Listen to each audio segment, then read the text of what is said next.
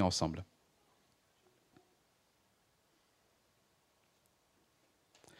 Notre Dieu, merci pour tout ce que tu nous as déjà rappelé pendant ce, culte et pour la joie que nous pouvons euh, trouver en toi. Merci aussi, Seigneur, euh, pour le privilège que nous avons d'être au bénéfice de ta révélation, de ta parole. Et c'est une joie aussi que nous voulons t'exprimer, Seigneur, en nous mettant maintenant à l'écoute de cette parole. Nous voulons te prier pour que, par ton esprit, Seigneur, tu nous donnes les oreilles attentives, le cœur pour euh, comprendre et recevoir cette parole. Seigneur, nous voulons nous rappeler que lorsque nous ouvrons ta parole, c'est toi qui nous parles. Et donne-nous, Seigneur, s'il te plaît, euh, le cœur pour nous soumettre à cette parole. Bénis ce temps, Seigneur, et que ta volonté soit faite dans nos vies. Amen. Nous poursuivons notre lecture, notre parcours. Si vous nous rejoignez, nous sommes euh, dans les premiers chapitres de la Genèse. Nous avons euh, notamment vu ces derniers temps le temps que Noé a passé dans son arche lors du déluge. Et il en est sorti. Et nous sommes maintenant au chapitre 9 de la Genèse, si vous voulez bien lire avec moi. Genèse, chapitre 9. Et nous lisons à partir de verset 8. Genèse, chapitre 9, verset 8 au verset 17.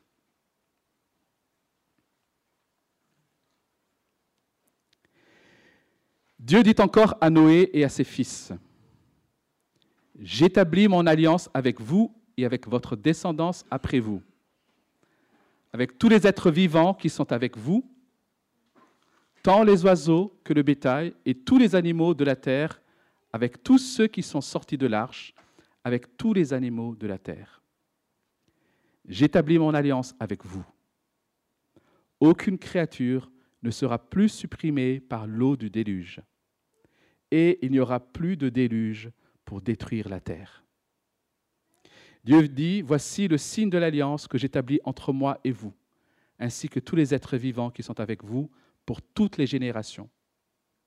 J'ai placé mon arc parmi les nuages, et il servira de signe de l'alliance conclue entre moi et la terre. Quand j'aurai rassemblé des nuages au-dessus de la terre, l'arc apparaîtra parmi les nuages et je me souviendrai de mon alliance entre moi et vous, ainsi que tous les êtres vivants de toute espèce. L'eau ne se transformera plus en déluge pour détruire toute créature. L'arc sera parmi les nuages, et je le regarderai pour me souvenir de l'alliance éternelle entre Dieu et tous les êtres vivants de toute espèce qui se trouvent sur la terre. Dieu dit à Noé, Tel est le signe de l'alliance que j'établis entre moi et toute créature sur la terre. Jusqu'ici la parole de Dieu. Virginie, mon épouse, m'a rapporté cette semaine une discussion qu'elle a eue avec euh, un de ses collègues. Alors que ce collègue n'avait jusque-là montré aucun intérêt pour euh, les choses religieuses, pour la foi, ce jour-là, au détour d'une discussion, ce collègue a reconnu qu'il avait peur de la mort. Il savait que Virginie était chrétienne et il en a parlé à Virginie. Et il avait peur de la mort parce qu'il avait peur de ne pas être accepté ce jour-là. C'est exactement le terme qu'il a utilisé. J'ai peur de ne pas être accepté. La Bible affirme que non seulement Dieu se préoccupe de tout ce qui se passe dans ce monde. Et on, l'a vu tout à l'heure encore. Mais la Bible dit aussi que nous devons un jour nous tenir devant lui. Il est donc normal de se poser des questions telles que Dieu me jugera-t-il pour mes péchés? Cet homme, finalement, ce collègue qui n'avait pas trop de notions religieuses, s'est posé la bonne question. Et il a raison de trembler face à la mort. Serais-je accepté? Dois-je craindre le jugement de Dieu? Il est important et crucial d'y répondre non sur la base de nos opinions ou de nos sentiments, mais sur la base de la parole de Dieu. Et c'est ce que nous voulons faire cet après-midi. Parce que ce n'est ni le déni du jugement, ni la crainte du jugement divin qui nous permettront d'échapper à ce jugement. Dieu seul peut nous donner l'assurance et la manière dont nous pouvons, être, nous pouvons échapper à ce jugement. Et si on revient à Noé, on n'imagine pas l'événement traumatisant que Noé vient de traverser avec sa famille. Certes, Dieu leur a fait grâce. Ils ont échappé au déluge. Mais pendant ce déluge, les amis, Dieu s'est révélé comme un juge terrible, dont le jugement est redoutable.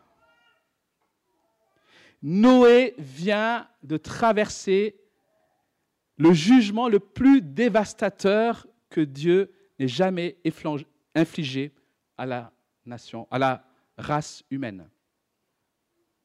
C'est le jugement le plus terrible de l'histoire jusqu'ici. Voilà ce que vient de traverser Noé et sa famille. Tout le monde sur Terre,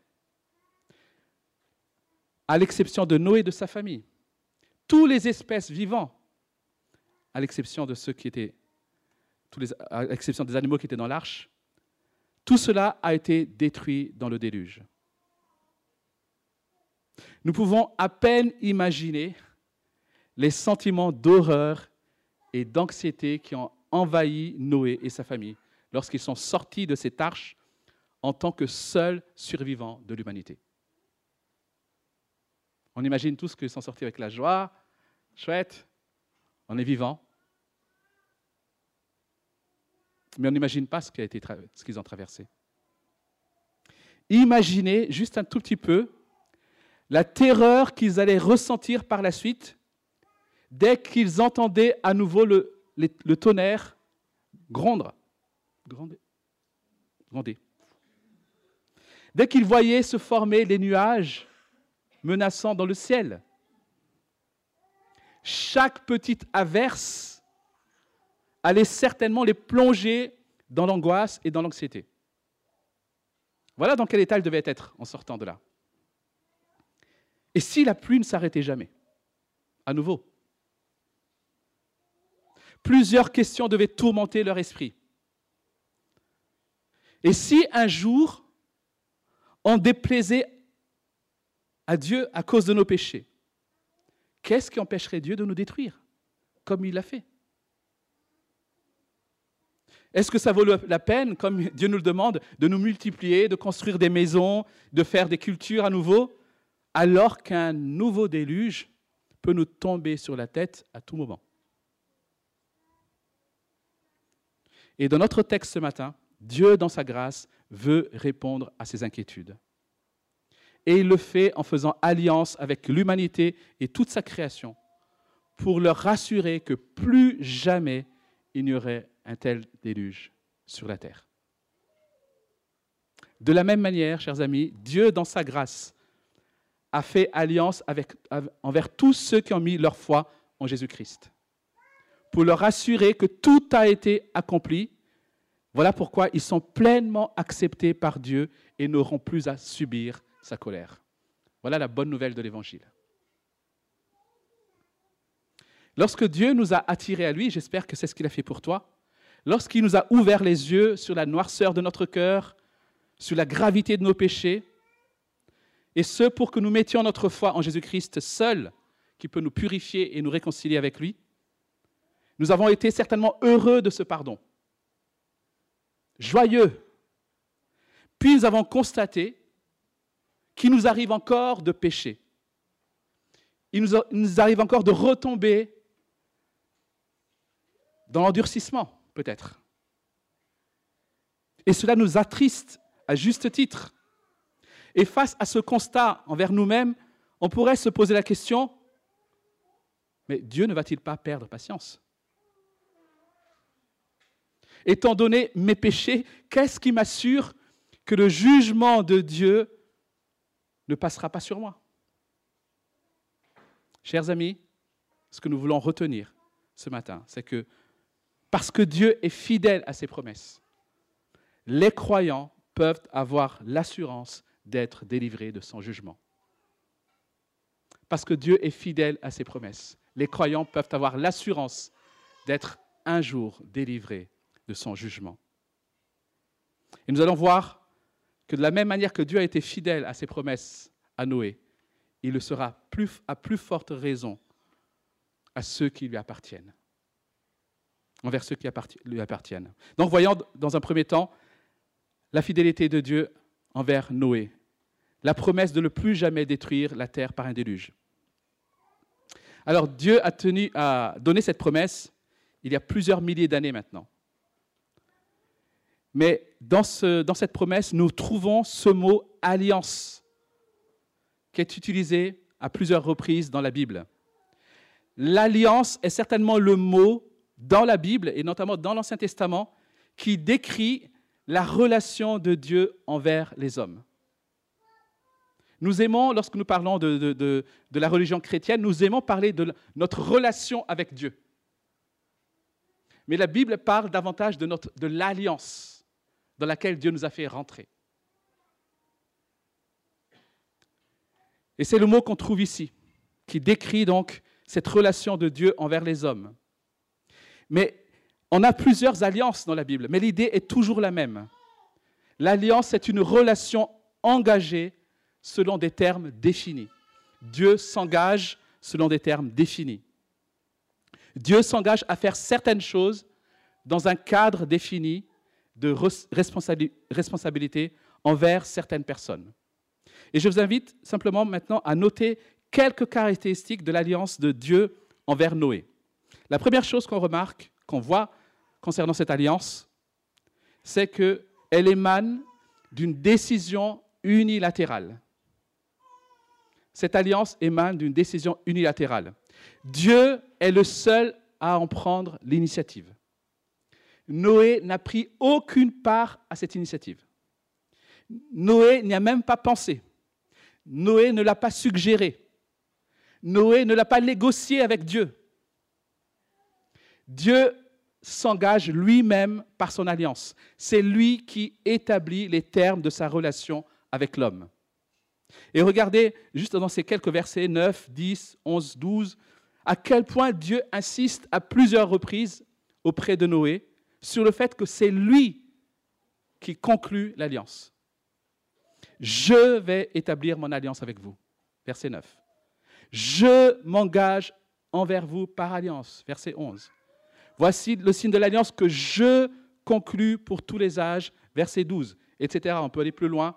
On retrouve la même idée. Dieu s'engage. C'est moi qui fais.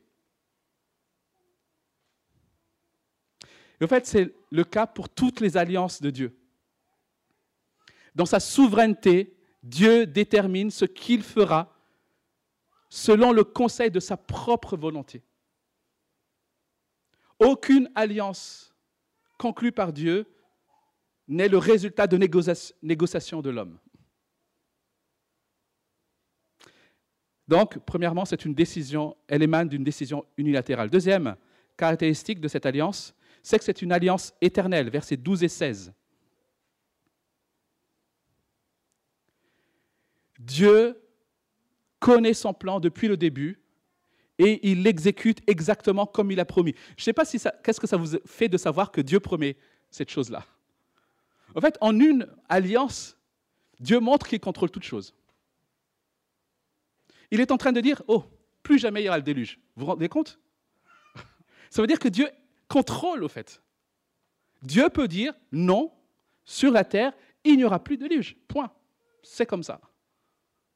Voilà notre Dieu. Alors que les hommes peuvent désobéir et en apparence contrecarrer peut-être les desseins de Dieu, en réalité, le plan de Dieu s'accomplit toujours et ses promesses s'accompliront. Et le Seigneur ici promet de ne plus jamais détruire le monde par un déluge. Alors, petite remarque, cela ne signifie pas que Dieu ne jugera plus jamais ceux qui le rejettent. Cela ne signifie pas non plus qu'il ne détruira pas ceux qui le rejettent. Il dit qu'il ne jugera plus le monde comme il l'a fait au travers d'un déluge. Troisième caractéristique, ce déluge, enfin cette alliance plutôt, est universelle. Les bénédictions divines de protection contre le jugement d'un déluge s'étendent à tout être humain et à toute créature. Bien qu'il y ait eu des inondations locales ici ou là qui ont tué, tué de nombreuses personnes et de, de nombreux animaux, il n'y a jamais eu d'inondation d'une telle ampleur que celle de l'époque de Noé. Et c'est ce qui, c'est peut-être euh, parmi les indices dans le récit qui me font penser que ce déluge n'était pas local. Parce que si Dieu dit n'y aura plus jamais de tel déluge aussi destructeur, et que par conséquent il n'y a, a, plus eu de tel déluge, c'est que ce déluge ne pouvait pas être juste à situer, limité à quelques petites régions. Ça, c'est mon avis en tout cas. C'est une promesse éternelle. Quatrième caractéristique, c'est qu'elle est inconditionnelle. Inconditionnelle. Dieu ne dit pas que la promesse sera révoquée. Ça rejoint finalement l'idée d'éternel. Si les hommes atteignent même les péchés pires que ce qu'il y a eu avant Noé, il n'y aura pas un tel jugement. On l'avait déjà dit dans le, passage précédent, euh, ce que nous avait apporté Erwan, enfin plutôt le, chapitre 8, Dieu fait cette alliance alors qu'il constate au chapitre 8, si vous avez vos Bibles, juste à quelques pages précédentes, chapitre 8, verset 21, il avait constaté que l'orientation du cœur de l'homme est mauvaise dès sa jeunesse. Dieu ne fait pas cette alliance parce que les hommes seraient bons. Au contraire, Dieu fait cette alliance avec le constat que le cœur de l'homme était orienté vers le mal. Mais Dieu choisit de ne pas les détruire. Il y a une alliance que Dieu fera quelques années plus tard, quelques centaines d'années plus tard, qui, elle, sera conditionnelle. L'alliance avec Moïse. Cette alliance dépendra de l'obéissance de la nation d'Israël. Mais cette alliance avec Noé était inconditionnelle. Elle ne dépendait pas de l'obéissance de Noé ou de quelqu'un d'autre. C'est une alliance qui ne fluctue pas en fonction des sentiments de Noé. C'est une alliance qui repose uniquement sur la parole de Dieu à Noé, donnée à Noé. Cette alliance de Dieu avec Noé, chers amis, révèle combien notre Dieu est un Dieu de grâce. La grâce est une faveur imméritée envers ceux qui méritent son jugement. C'est ce que Dieu montre ici. Une faveur imméritée envers des hommes dont le cœur est tourné vers le mal. Si Dieu avait agi sur la base de ce que nous méritions, la race humaine aurait été entièrement détruite depuis des siècles déjà. Et si tu es là aujourd'hui, c'est parce que Dieu fait grâce. Avez-vous déjà réfléchi, ça vous arrive de réfléchir parfois au regard que Dieu peut porter sur ce monde? Lorsqu'on lit ou on écoute les nouvelles, on peut difficilement ne pas être troublé par la corruption, par le mal qui se répand dans le monde, par l'injustice. Et ça, alors que nous avons un cœur, je dirais, corrompu. Imaginez Dieu qui, lui, a un cœur pur, qui est trois fois saint. Quel regard porte-t-il sur le péché et la corruption qu'il y a dans ce monde? Dieu voit tout, même ce que nous ne voyons pas. Et il choisit de retenir son jugement. Dieu fait preuve de patience. Dieu continue à offrir gracieusement le pardon aux pécheurs. Dieu est patient. Il attend que le plus grand nombre se tourne vers lui. Voilà notre Dieu de grâce. Quelle grâce incroyable. Bien que le jour du jugement arrive bientôt, aujourd'hui est encore un jour de grâce. Voici le jour que Dieu a fait. Et c'est un jour de grâce, les amis. C'est un jour de salut où Dieu offre encore aujourd'hui le pardon gratuit à tout pécheur qui vient à lui. Cinquième caractéristique de cette alliance, c'est que Dieu va la confirmer par un signe, versets 12 à 17. Dans la, Bible, les alliances sont en, en général accompagnées d'un signe. Et ces signes servent à confirmer ou à formaliser en quelque sorte l'alliance. Plus tard, par exemple, lorsque Dieu va donner, va faire alliance avec Abraham, Dieu va donner la circoncision comme signe de cette alliance, pour confirmer un fait accompli, mais aussi pour rappeler à tous ceux qui voient ce signe l'alliance que Dieu a faite. Alors certains pensent que l'arc, donc il s'agit de l'arc-en-ciel ici, qui apparaît ici, apparaît pour la première fois dans l'histoire. Et c'est possible. Parce qu'il est dit en plus qu'avant le déluge, il n'y avait pas forcément de pluie, mais qu'il y avait juste une espèce de brume qui, qui arrosait. D'autres pensent que Dieu donne ici une nouvelle signification à quelque chose que Noé connaissait déjà. Et c'est aussi fort possible. Noé connaissait l'arc-en-ciel, mais Dieu va lui donner une nouvelle signification ici. Alors Dieu ne dit pas que c'est la présence de l'arc qui maintient la promesse, qui garantit la promesse. Parce que si c'était le cas, alors il faudrait qu'il y ait un arc en permanence. Ouh, il n'y a pas d'arc aujourd'hui. Mais Dieu dit, la Bible a dit que cet arc rappelle simplement à l'homme que Dieu ne l'oublie pas. On retrouve ici le mot, enfin l'expression je me souviendrai, que nous avons déjà vu au chapitre 8. Alors cela ne veut pas dire que Dieu risque d'oublier, mais c'est plutôt une manière de rappeler à l'homme que Dieu ne l'oublie pas. Dieu n'oublie pas sa promesse. Alors je trouve intéressant de remarquer que Dieu ait choisi un signe qui est placé dans le ciel, dans les nuages. Là où Noé et sa famille auraient probablement regardé lorsque la pluie commence à tomber. Vous savez, ils sont encore traumatisés, quoi. Et là, lorsque la pluie, le ciel est menaçant, lorsqu'ils regardent vers le ciel et qu'apparaît cet arc-en-ciel, alors ils se rappellent que Dieu ne les oublie pas. Le même phénomène qui a produit le déluge, qui a détruit la terre, à savoir les nuages, le ciel, la pluie, sera aussi à l'origine aujourd'hui de l'arc-en-ciel.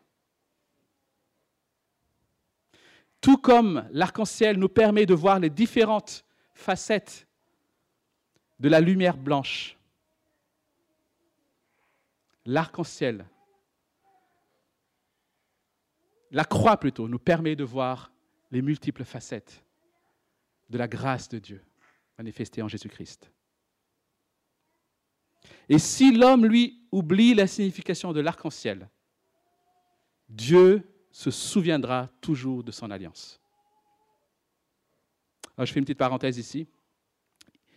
Il me semble dommage parfois que la science nous prive d'apprécier la révélation de Dieu dans sa création. Je m'explique. Finalement, parfois, on analyse la création de Dieu comme un chimiste qui se contenterait d'analyser les éléments chimiques d'un morceau de tarte au citron. C'est un de mes desserts préférés. Alors que la meilleure manière d'apprécier une tarte au citron, c'est juste de la manger et de la goûter. De la, même manière, vous pouvez expliquer comment un arc-en-ciel fonctionne avec la lumière qui se, qui se reflète. Enfin, je ne sais plus comment ça marche, mais bon, bref. Alors que l'essentiel est de profiter de sa beauté et de vous souvenir du sens que Dieu attribue, lui attribue, à savoir qu'il est fidèle en ses promesses en notre faveur. Voilà quelques caractéristiques de cette alliance que Dieu a faite avec Noé. Et ces caractéristiques ne sont pas sans nous rappeler l'alliance que Dieu a faite en notre faveur en Jésus-Christ. Dieu est fidèle à sa promesse à Christ, qui consiste à délivrer tout ce qui se confie en lui. la, Bible affirme dans 2 Pierre 3, versets 4 à 7, que de la même manière que Dieu a détruit le monde par le déluge, en sauvant ceux qui étaient dans l'arche, de la même manière, un jour, Dieu détruira le monde par le feu, en sauvant ceux qui sont en Christ. Et pour cela, pour sauver ceux qui lui appartiennent, Jésus a institué la nouvelle alliance par son sang, et par laquelle il promet de délivrer tout ce qui se confie en lui. Voilà l'alliance dans laquelle nous sommes entrés, si nous avons mis notre foi en Jésus-Christ. Et nous allons voir que cette alliance est beaucoup plus excellente que celle dont Noé a bénéficié.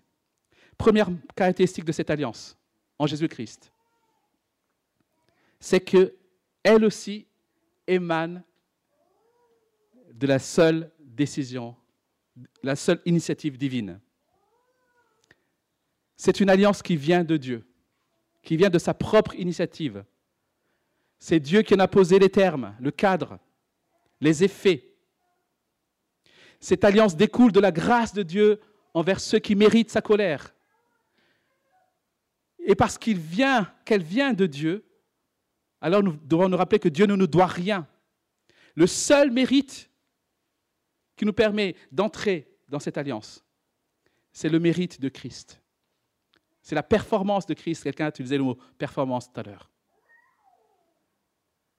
Beaucoup de gens refusent ouvertement ou indirectement l'offre de salut de Dieu parce qu'ils pensent pouvoir venir à Dieu par leurs propres efforts.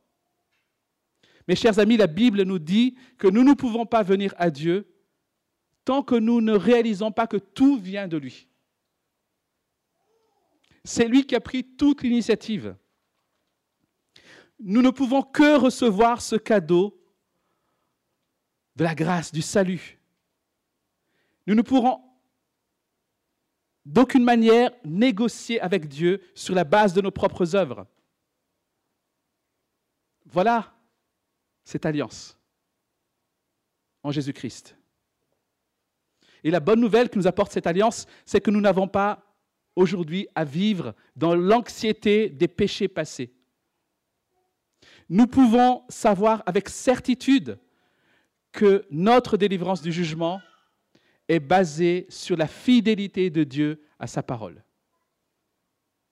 Uniquement. Deuxième caractéristique de cette alliance, c'est qu'elle est éternelle. L'auteur de la, lettre aux Hébreux soutient que Jésus est l'auteur d'un salut éternel. Hébreux 5, verset 9. Et chers amis, éternel veut dire éternel. Si un salut devait s'arrêter demain, ce ne serait pas éternel. Si j'ai le salut aujourd'hui mais que je ne l'ai pas demain, ce salut ne serait pas éternel. Jésus-Christ est l'auteur d'un salut éternel. Soit nous avons ce salut, soit nous ne l'avons pas. Mais si nous avons ce salut, alors il est éternel. C'est ce qui caractérise ce salut. C'est ce qui caractérise l'alliance que Dieu a faite. Dans Hébreu 9, 12, il est, il est parlé d'une rédemption éternelle. Dieu nous délivre éternellement du jugement. Nous n'avons pas à craindre que Dieu un jour modifie les termes de l'alliance, quelque part dans le futur. Parce que cette alliance est éternelle. Elle ne changera pas. Elle ne bougera pas. Lorsque Jésus a dit sur la croix, tout est accompli, il voulait dire que son œuvre de salut a complètement payé la pénalité pour nos péchés. Son œuvre de salut a définitivement satisfait la justice du Père. C'est fait. Ton péché est définitivement payé. C'est réglé. Il n'y a rien à ajouter à ce que Jésus a fait ce jour-là.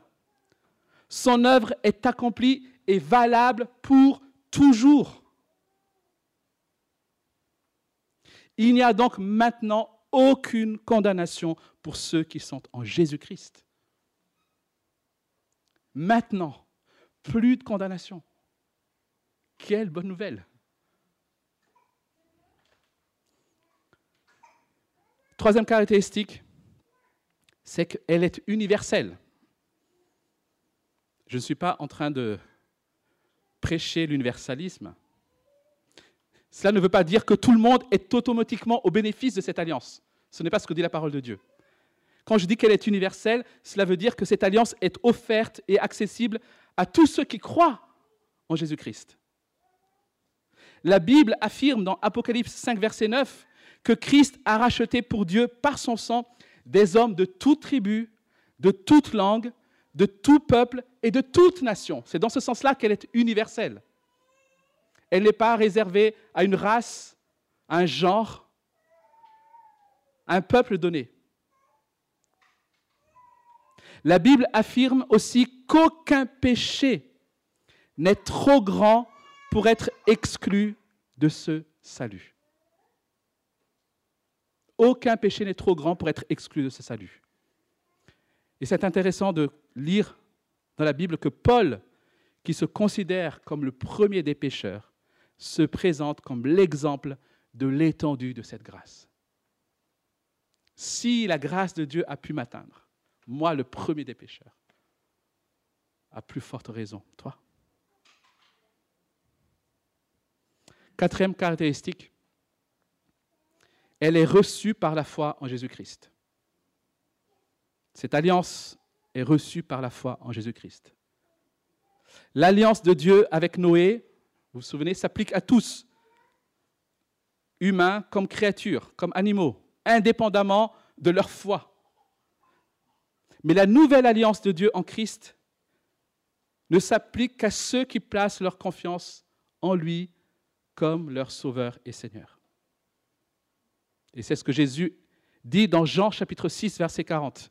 En effet, la volonté de mon Père, c'est que toute personne qui voit le Fils et croit en lui ait la vie éternelle, et moi, je la ressusciterai le dernier jour.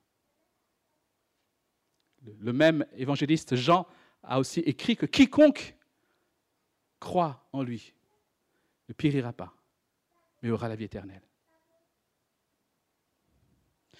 La foi dans le salut offert en Jésus-Christ nous permet d'être au bénéfice de cette alliance. Et peut-être que vous allez me demander cet après-midi, comment est-ce que je fais? Je n'ai pas la foi. Je n'ai pas la foi, comment puis-je obtenir cette foi? Chers amis, la foi n'est pas quelque chose qu'on obtiendrait à force d'efforts. Si c'était le cas, alors nous pourrions nous vanter de notre foi. La foi est quelque chose que Dieu donne au cœur qui le cherche et que Dieu vous donne quand vous entendez la vérité qu'il vous révèle et que vous vous abandonnez à lui. Au fait, la foi ne se concentre pas sur elle-même. La foi se concentre sur Dieu qui est totalement fiable. Romains 10, verset 17, la foi vient de ce que l'on entend, de ce qu'on entend, et ce qu'on entend vient de la parole de Dieu. Dans Hébreu, toujours chapitre 12, verset 2, il est dit que Jésus est à la fois celui qui fait naître la foi et qui l'amène à la perfection. C'est lui qui fait naître la foi. Donc la question, c'est est-ce que j'ai, pas est-ce que j'ai la foi ou pas? La question, c'est quand Jésus parle, qu'est-ce que tu fais? Qu'est-ce que tu fais? Quand Jésus parle, écoute, soumets-toi à lui. Reconnais qu'il est sauveur. Et reconnais justement que tu ne peux rien. Reconnais que tes efforts ne servent à rien. Au fait, la foi, c'est s'abandonner. C'est juste, c'est réaliser que je n'ai rien en moi. Je n'ai même pas la foi. C'est ça, avoir la foi. Seigneur, viens au secours de mon incrédulité. C'est ça la foi que Dieu attend. Cinquième caractéristique, c'est que cette foi est confirmée par un signe. En fait, en réalité, elle est confirmée par deux signes, selon la Bible. Comme si Dieu veut insister. Tout d'abord, il y a le signe du baptême. Le signe du baptême qui est en quelque sorte un signe initial qui nous montre la régénération, la nouvelle naissance, la résurrection spirituelle que Dieu a opérée dans la vie de celui qui a mis la foi en Jésus-Christ.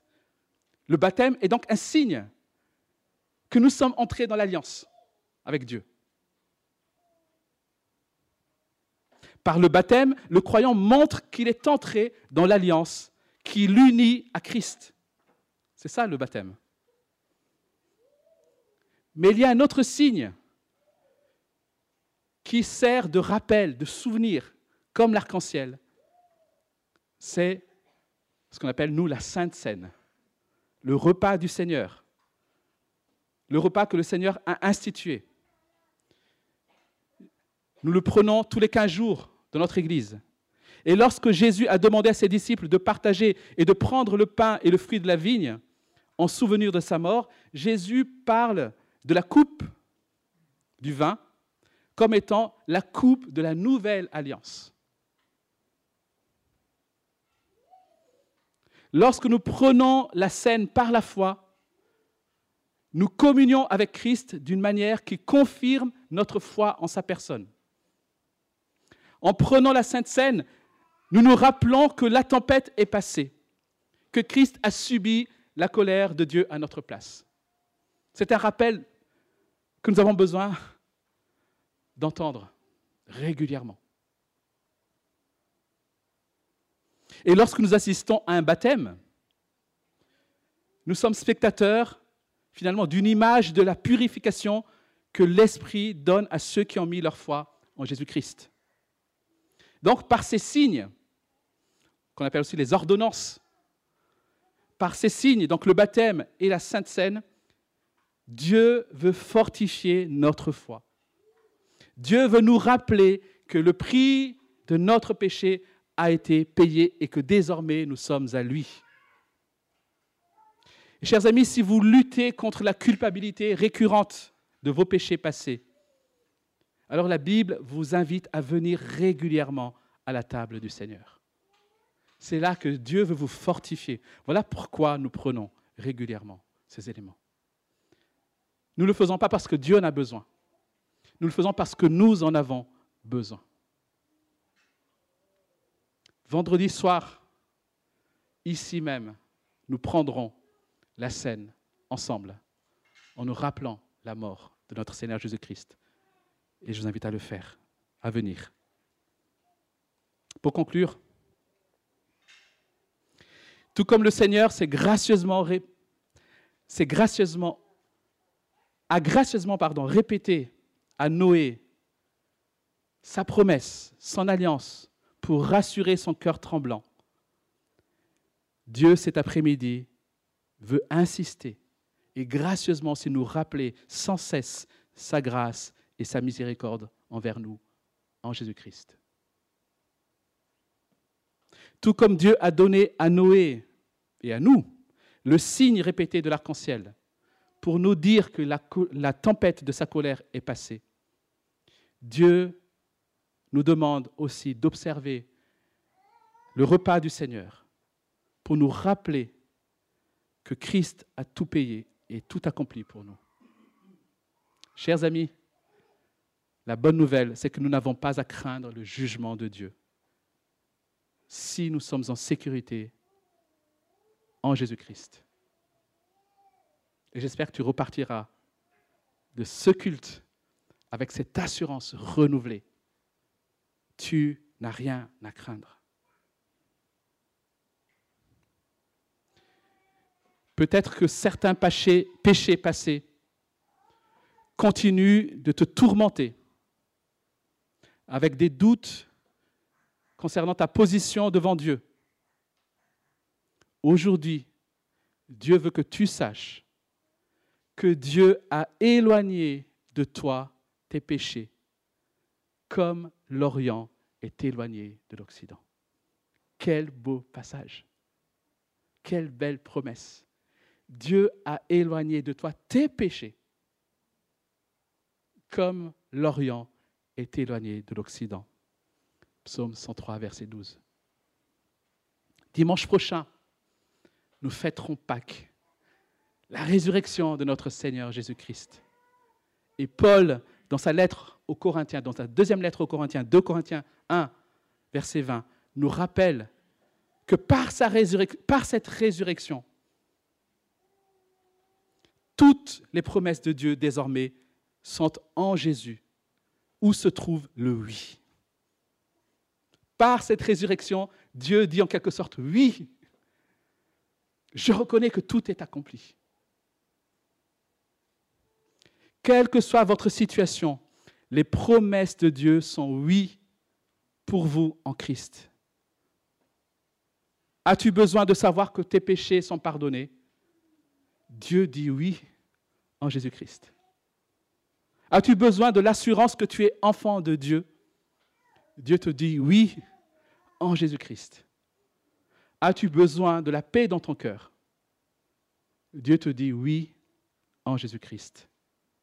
Et parce que Dieu est fidèle, tu peux avoir l'assurance d'être délivré de son jugement si tu as placé ta confiance dans le seul et uniquement nom par lequel nous pouvons être sauvés. Jésus-Christ. À lui, à toute la gloire. Amen.